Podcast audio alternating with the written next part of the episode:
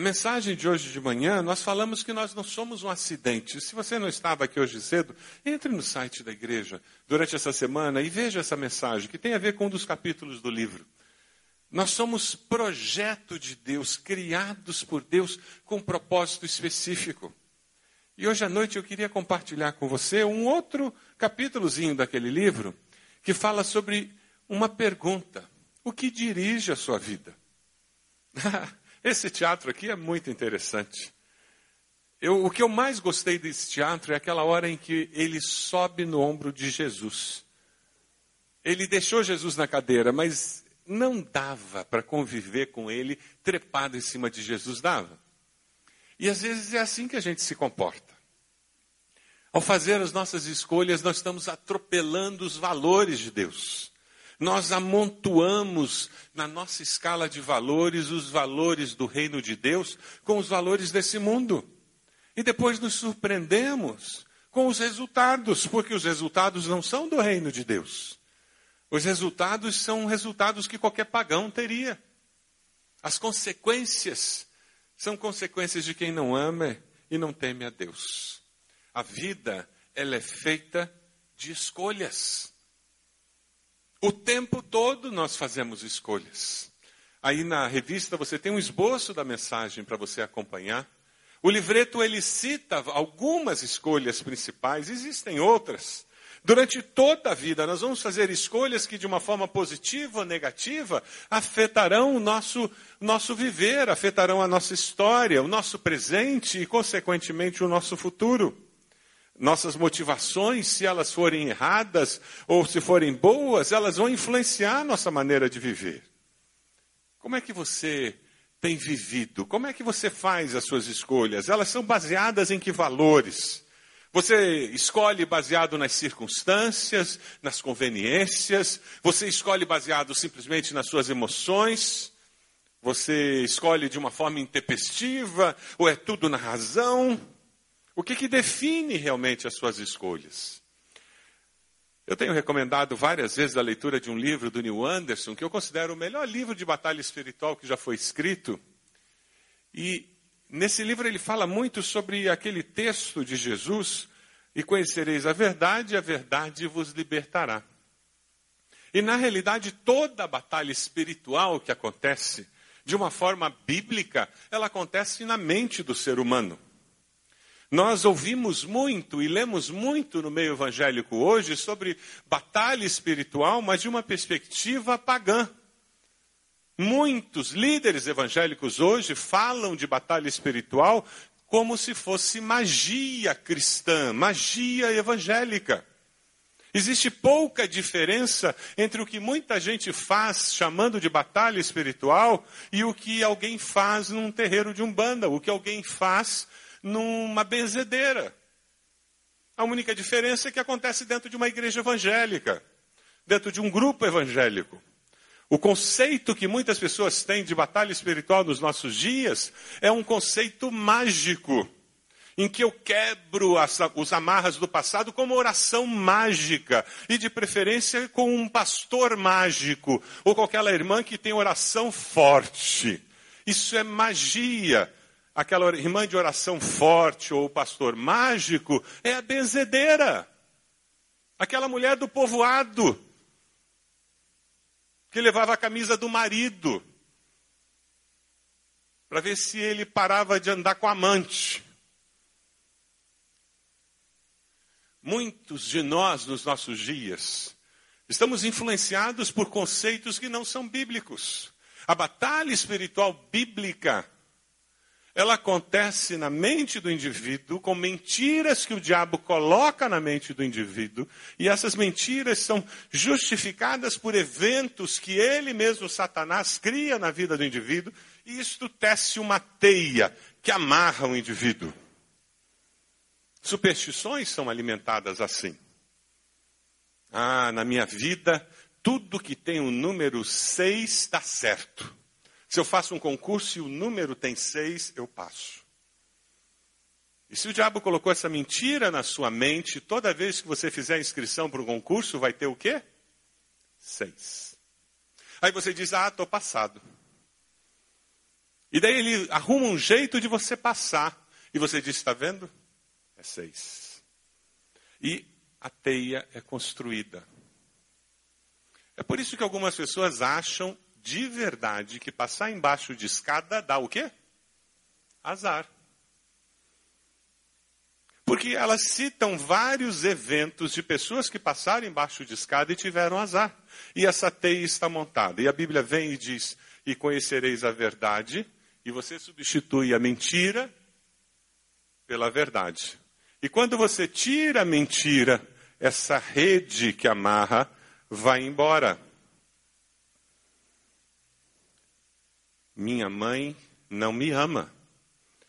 E o diabo constrói vários eventos na vida para confirmar que a minha mãe não me ama, mesmo que ela me ame. E ele me convence que ela não me ama, e eu tenho uma teia que me prende.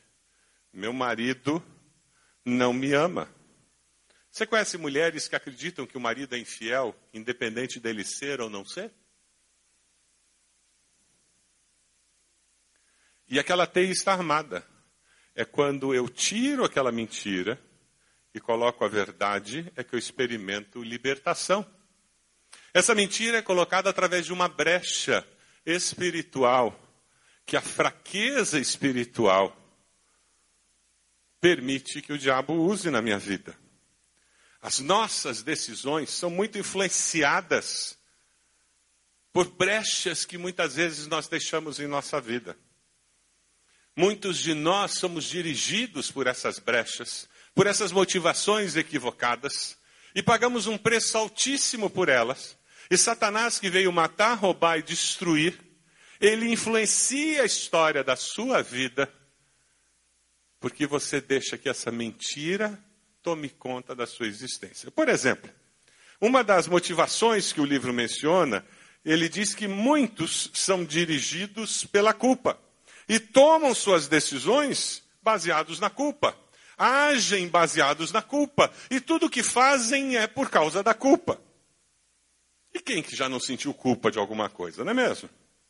Quem já não foi culpado. Mas quantos de nós não sentimos culpa por algo que nós não temos culpa nenhuma? Você conhece casais que cuidaram dos seus filhos com afeto, amor, responsabilidade, e que, como na parábola do filho pródigo, os filhos saíram de casa, se portaram de forma irresponsável, inconsequente, e aqueles pais sofrem com a vida dissoluta dos filhos, e eles pegam o chicotinho e batem, com culpa, como se os filhos fossem assim, porque eles foram maus pais. E o diabo, que é o nosso acusador, vem e diz: é isso mesmo. E não faltam aqueles amigos inimigos que apontam o dedo. Conhece? Pessoas que se sentem no direito de julgar o próximo que está em sofrimento. Esses pais precisam entender que todos nós, ao criarmos filhos, erramos e acertamos.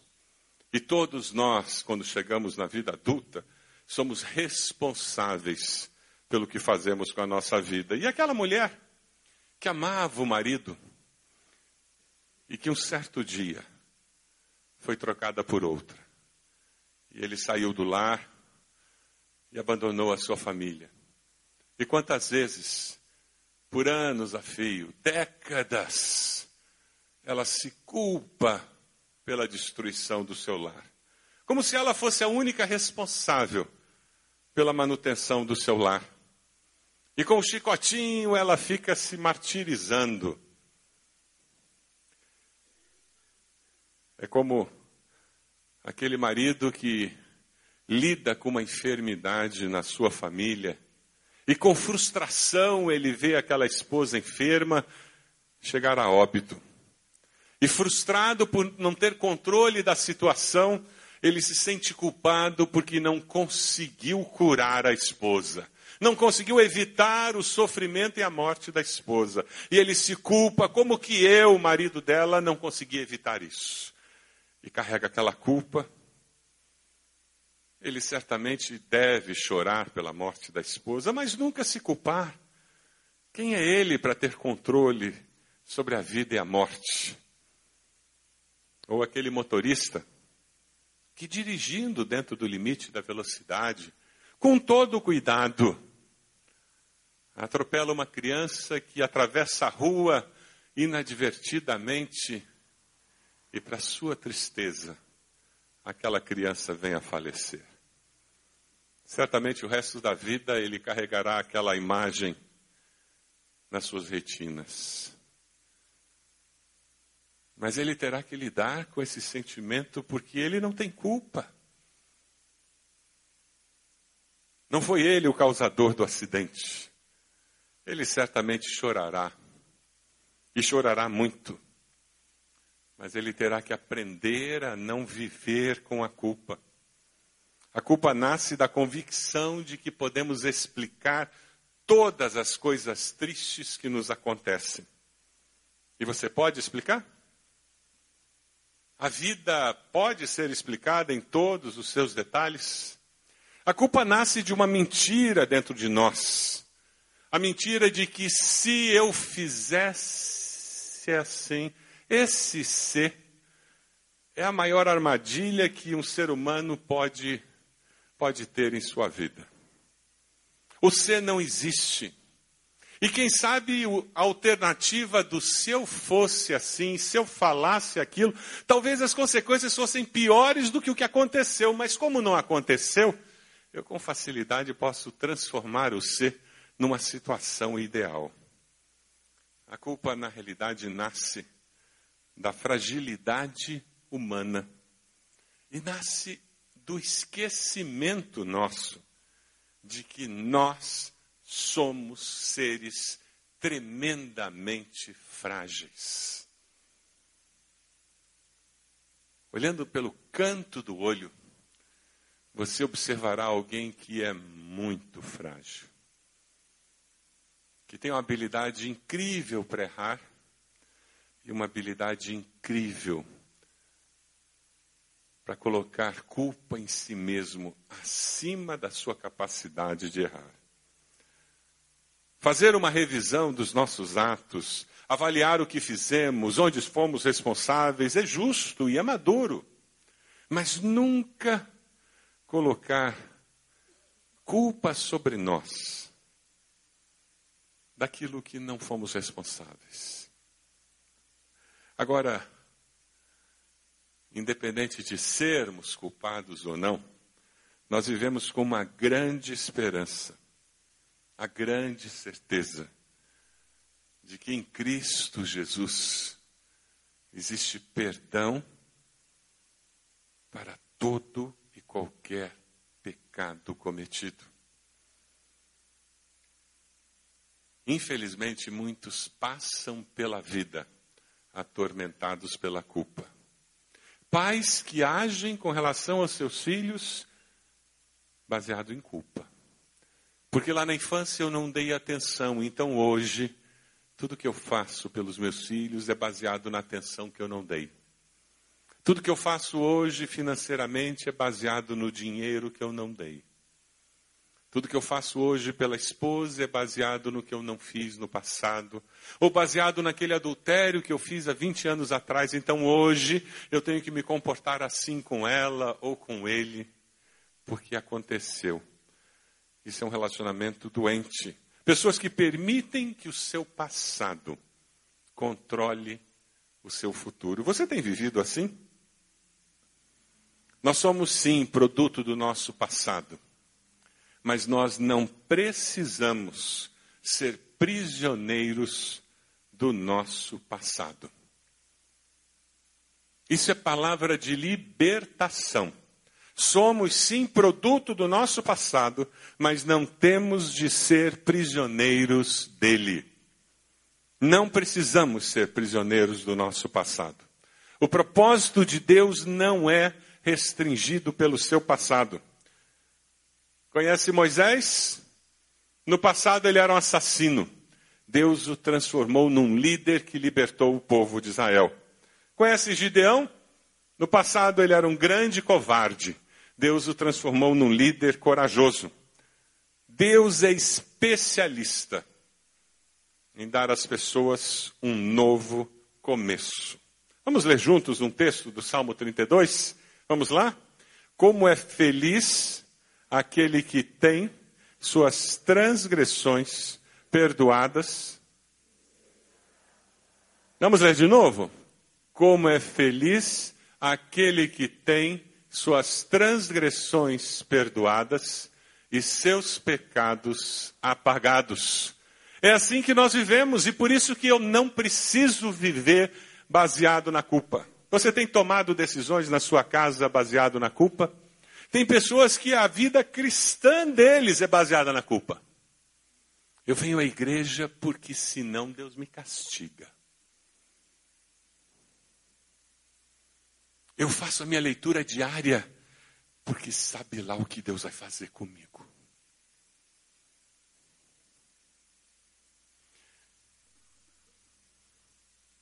Se você nunca leu, leia o livro Maravilhosa Graça, de Philip Yancey. Maravilhosa Graça, Philip Yancey. Libertador. A graça de Deus nos liberta. Você já foi liberto do seu passado? Já se arrependeu? Já pediu perdão? já fez reparação onde tinha que reparar, já restaurou o que tinha que restaurar. Agora é hora de olhar para frente e construir um novo futuro com a graça de Jesus. Amém? É assim que nós vivemos a vida cristã. Com essa segurança, e quando o acusador vem, tentando jogar culpa, nós não conversamos com ele, não. Sabe o que você faz? Você olha para a cruz. Você conversa com o Salvador, não com o acusador. Você olha para Jesus e diz: Jesus, obrigado porque esse pecado está na cruz. Jesus, é verdade. Eu fui um péssimo pai para os meus filhos, mas obrigado porque o Senhor me perdoou e me deu oportunidade para, nessa fase da vida, ser o melhor pai. Obrigado, Jesus, eu não fui um bom esposo, uma boa esposa, mas obrigado, Jesus, porque nessa fase da vida o Senhor restaurou meu casamento e agora nós estamos vivendo um tempo novo. Você não conversa com o diabo, você não dá trela para ele. Ele é inimigo da sua alma, ele é astuto, ele vai enganar você. Você não contra-argumenta com ele, você não discute com ele. Você conversa com o Salvador, aquele que ama você. Amém? Sabe, uma outra barreira que ele fala, uma outra maneira de nós complicarmos a nossa vida é tomar decisões sendo dirigidos pelo rancor e pela raiva. E às vezes a gente tem raiva do marido. E tem marido que tem dá razão para ter raiva. Às vezes tem raiva da mulher. Às vezes tem raiva dos pais. Tem raiva dos filhos. Quem mora no, com uma família, de vez em quando a gente dá razão para o outro ter raiva da gente, não dá? Sim ou não? Sim ou não? Dá mesmo? Aquela esposa linda, querida, cheirosa, de vez em quando dá, dá razão para você ficar com raiva? Aquele marido simpático, bonitão, dá razão para você ficar com raiva dele? Dá. Aquele filho adorável, aquela menina que é uma princesa, nós somos humanos. E a gente vive muito perto em família. Por isso que de vez em quando umas encrenca. E no trabalho não dá, não dá hora, não tem hora que dá vontade de esguelar o chefe? Tem, tem horas que o funcionário lá dá vontade de jogar o cara pela janela, não dá?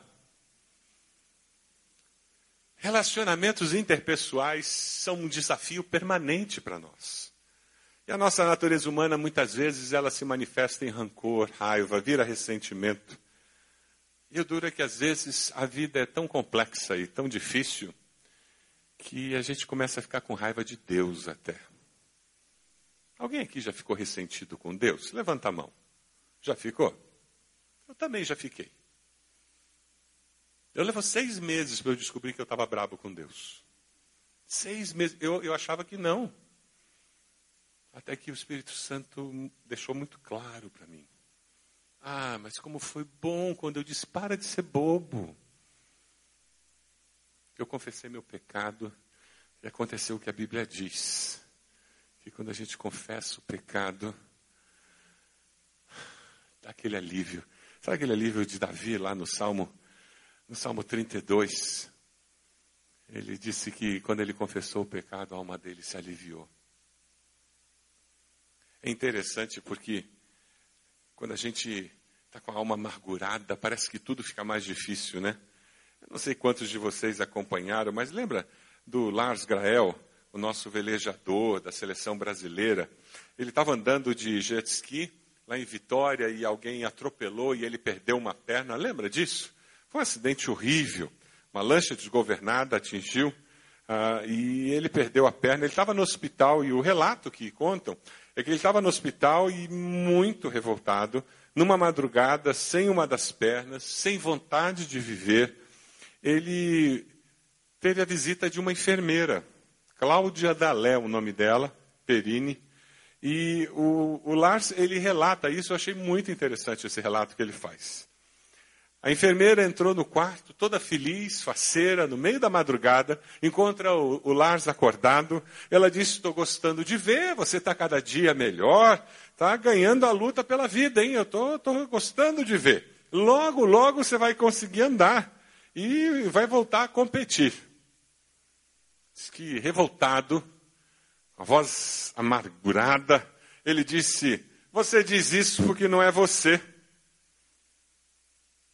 E a enfermeira olhou para ele com um sorriso nos lábios e disse: Quem disse que não é comigo? E fez assim na perna. E o Lars disse que quando ela fez assim na perna, ele escutou um barulho de madeira, um barulho oco. E olhou para a enfermeira e ela disse: eu tive um tumor na minha perna direita quando eu tinha 20 anos de idade e ela foi amputada. Eu uso uma prótese e ela puxou a calça para cima e ele viu a prótese que ela tinha até aqui em cima. E ela disse para ele: Você vai conseguir andar e você vai voltar a competir. Olha o relato que ele fez daquele encontro ele diz: Eu vi a luz no fim do túnel. Ela era feliz, por que, que eu não podia ser? Ali eu pude identificar que havia um caminho para mim. O exemplo de vida, felicidade e força dela foi o diferencial para eu ter certeza de que eu poderia voltar a ser feliz.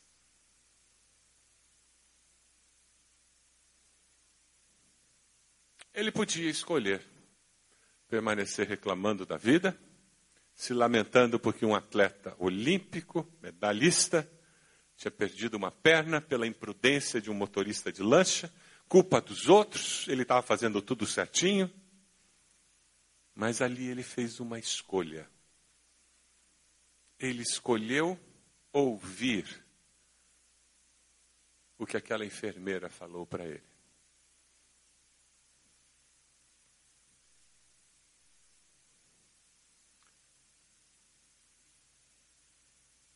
Isso não tem nada a ver com Jesus.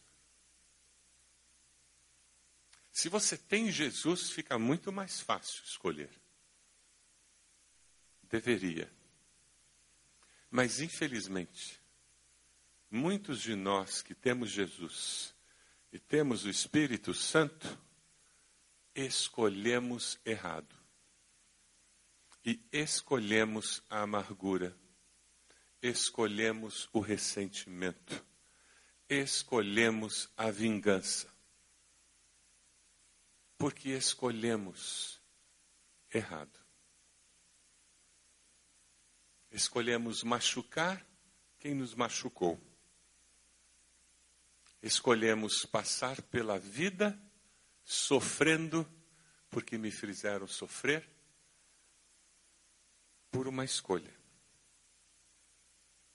O escritor do livrinho que nós estamos lendo, ele diz: para seu próprio bem, aprenda com o passado e faça o quê? Aprenda com o passado. Mostra o slide aí, por favor. Aprenda com o passado e deixe-o para trás. Aprenda com o passado e deixe-o para trás. Essa é a frase que está aí no esboço que vocês receberam. É uma frase preciosa. Para o seu próprio bem, aprenda com o passado e deixe-o para trás. Está aí projetado agora o slide. Leia com calma e deixe essa frase entrar na sua mente. Grave-a no coração. O que que você precisa deixar para trás hoje à noite? O que que precisa ficar na sua mente hoje à noite? O que que você precisa dizer? Chega, Deus. O livro de Jó, na lição, na linguagem de hoje, diz: ficar desgostoso e amargurado é loucura, é falta de juízo e leva a morte. Você precisa perdoar alguém? Você precisa virar a página do passado em alguma área da sua vida, em algum relacionamento? Deixar para trás? Faça isso hoje. Ouça o que Deus está dizendo para você. Escolha de uma forma correta. Muitos não fazem isso porque vivem dirigidos pelo medo. Tem medo até de perdoar tem medo do diferente, tem medo de agir de uma forma diferente, tem medo de fazer qualquer coisa diferente do que já fizeram nos últimos 30 anos. Pessoas dirigidas pelo medo com frequência perdem grandes oportunidades porque têm medo de correr riscos. Eles têm medo de fazer qualquer coisa diferente do que sempre fizeram. E talvez você tenha sido criado numa família ressentida, uma família que nunca perdoou e nunca pediu perdão, e você tem medo de viver diferente.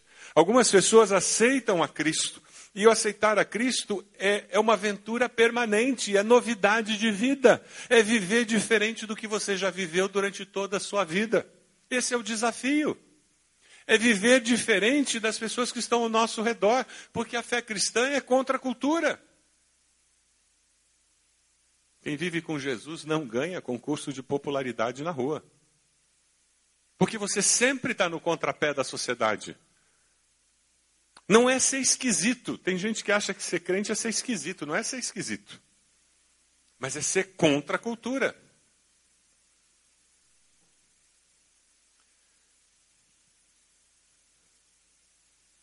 Você é daquelas pessoas que vive dizendo não balança o barco deixa continuar do jeito que está.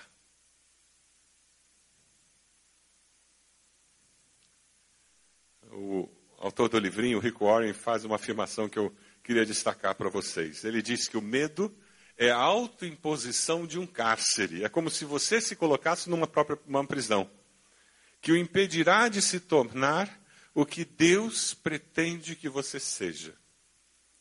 Você tem de reagir a isso com as armas da fé e do amor.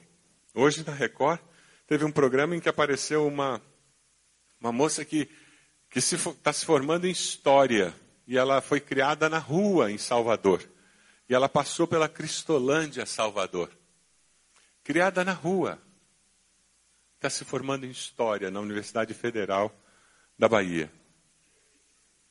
Você acha que ela tinha medo? E ela disse que tinha. Ela tinha medo do que podia acontecer com ela na rua. Quando ela conseguiu o primeiro emprego e ela conseguiu alugar um quarto para morar, ela trouxe a mãe e as irmãs para morar com ela. Não é bacana isso? Elas moravam na rua. Sabe o que a mãe e a irmã fizeram? Roubaram tudo que ela tinha no quarto. Venderam para usar droga. Hoje ela é casada, tem um filho. Alguém que não tem medo de lutar pelas coisas que acredita que valem a pena. É interessante que o apóstolo João nos fala sobre medo. E ele associa medo a amor. É interessante essa associação. Vamos dar uma olhadinha? Vamos falar juntos esse texto? No amor, ao contrário, o perfeito amor expulsa o medo, porque o medo supõe castigo. Aquele que tem medo não está aperfeiçoado no amor. Ele está falando do amor de Deus. Como é que você vence o medo? Crescendo no amor a Deus. Você tem medo de mudanças? Busque a Deus e aprenda a amar a Deus.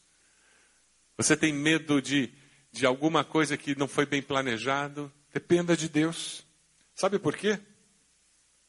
Deus, controlando o seu coração com o amor dele, você vai se sentir amparado e vai descansar sabendo que ele está no controle da situação. Um bebê, quando está no colo da sua mãe, tem medo de alguma coisa? Não. Porque ele está se sentindo amparado por alguém que ama e dá segurança. O autor continua falando sobre muitos que são dirigidos nas suas decisões pelo materialismo. O desejo de adquirir, é o, de adquirir coisas é o único objetivo que a pessoa tem na vida. Eu vou ser mais feliz se eu tenho mais. Já viu gente que pensa assim? Quanto mais eu tenho, mais feliz eu sou. Eles se esquecem que o que o dinheiro pode comprar não tem valor. Propriedade, joias, carros. E que o que tem valor realmente, o dinheiro não pode comprar.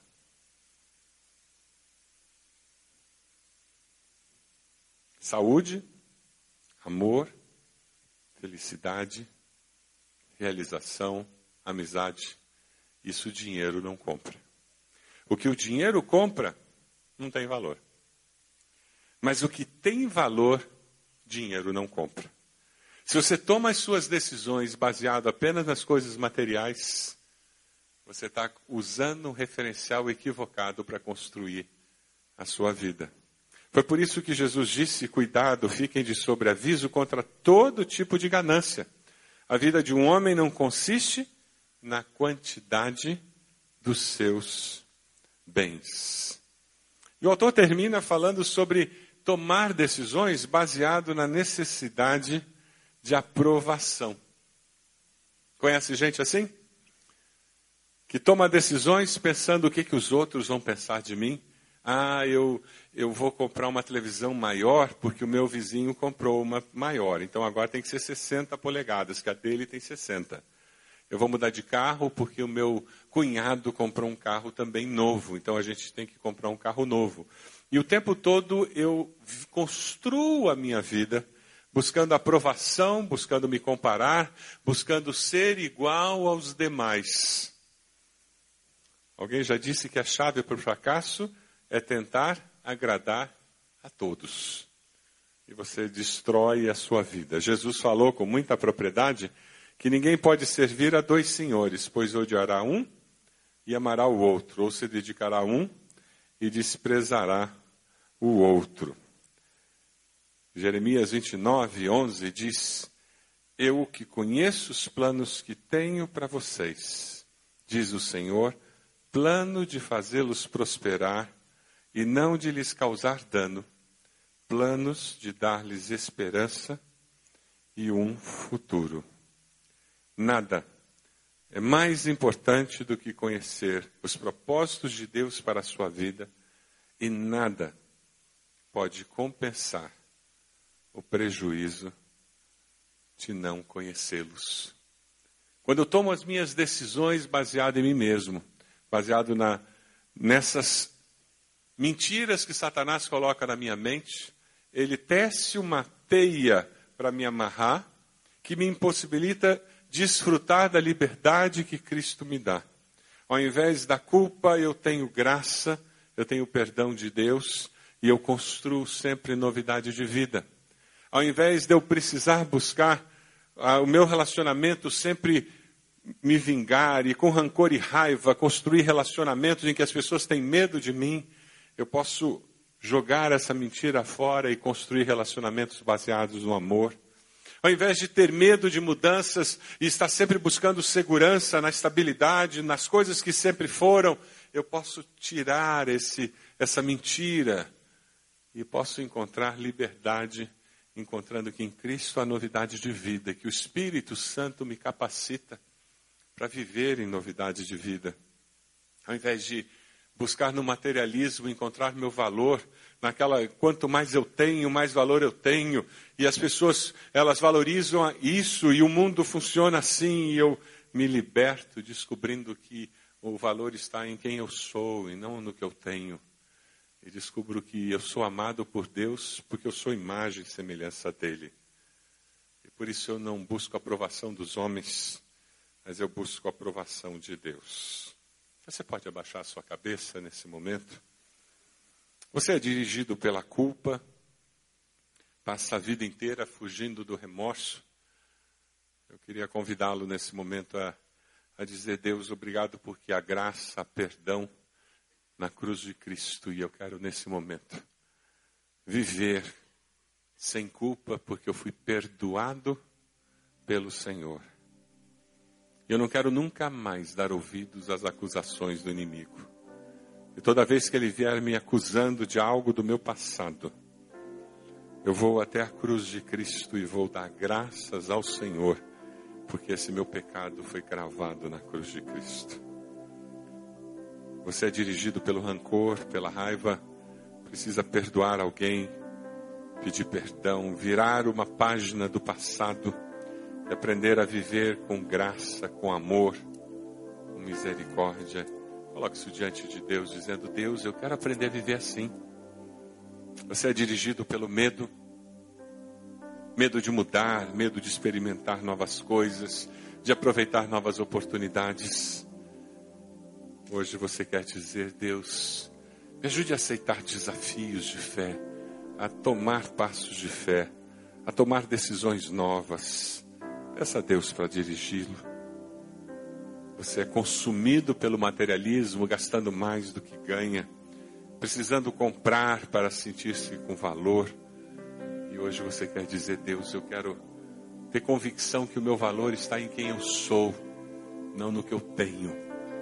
Porque eu sou filho de Deus, eu sou imagem e semelhança de Deus. E eu vou construir minha vida em cima disso.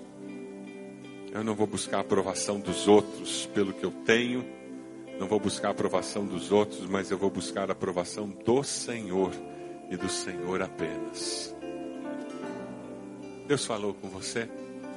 Você está tomando alguma decisão nessa noite? Se você está tomando alguma decisão diante do Senhor nessa noite, eu quero convidá-lo a colocar-se de joelhos onde você está. Com esse gesto você está dizendo: Deus falou comigo, pastor. E eu resolvi tomar uma decisão diante do Senhor. A partir de hoje, alguma coisa vai mudar na minha vida. E eu estou colocando a minha vida diante do Senhor. Eu estou me colocando de joelhos diante de Deus, pedindo que Deus faça uma obra na minha vida. Que Deus transforme esta área. É culpa, é medo, é busca de aprovação. Alguma coisa que Deus precisa mudar na sua vida. Coloque-se de joelhos, onde você está? Com esse gesto você está dizendo: Deus falou comigo e eu estou respondendo ao toque do Espírito Santo de Deus hoje à noite. Eu estou dizendo: Eis-me aqui, Senhor, continua a tua obra na minha vida. O Espírito Santo de Deus está falando com você. Onde você está? Coloque-se de joelhos com esse gesto dizendo: Deus, continua a tua obra em mim. Transforma. Eu quero que o Senhor faça uma obra completa na minha vida. Várias pessoas já se ajoelharam. Faça isso. Deus está falando com você. Onde você está? Coloque-se de joelhos.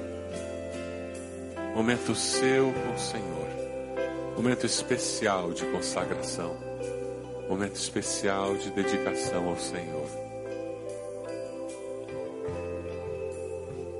Deus amado, somos teus filhos e nós queremos saber escolher, escolher da maneira adequada da maneira que agrade ao teu coração. Queremos, Senhor, escolher de forma que o Senhor se agrade de nós. Queremos, ó Pai amado, fazer escolhas que tragam honra e glória para o teu nome. Trabalha no nosso coração, Senhor. Cumpra teu propósito em nós. Nós queremos fazer escolhas que reflitam a liberdade que há em Cristo Jesus. Construa a tua vontade em nossas vidas, Senhor, para que haja honra e glória para o nome do Senhor. Abençoe cada irmão, irmã que de joelhos estão dizendo: Deus fala comigo de uma forma ainda mais profunda. Realiza a tua obra na minha vida nessa semana, Deus. Cumpra teu propósito na vida de cada um deles, para que haja honra e glória para o nome do Senhor. Ó oh, Deus, nós te damos graças pelo teu Santo Espírito, que sempre fala conosco, pela tua palavra, que penetra no mais profundo do nosso ser. Ó oh, Deus bendito, continua guiando as nossas vidas a cada momento nossa oração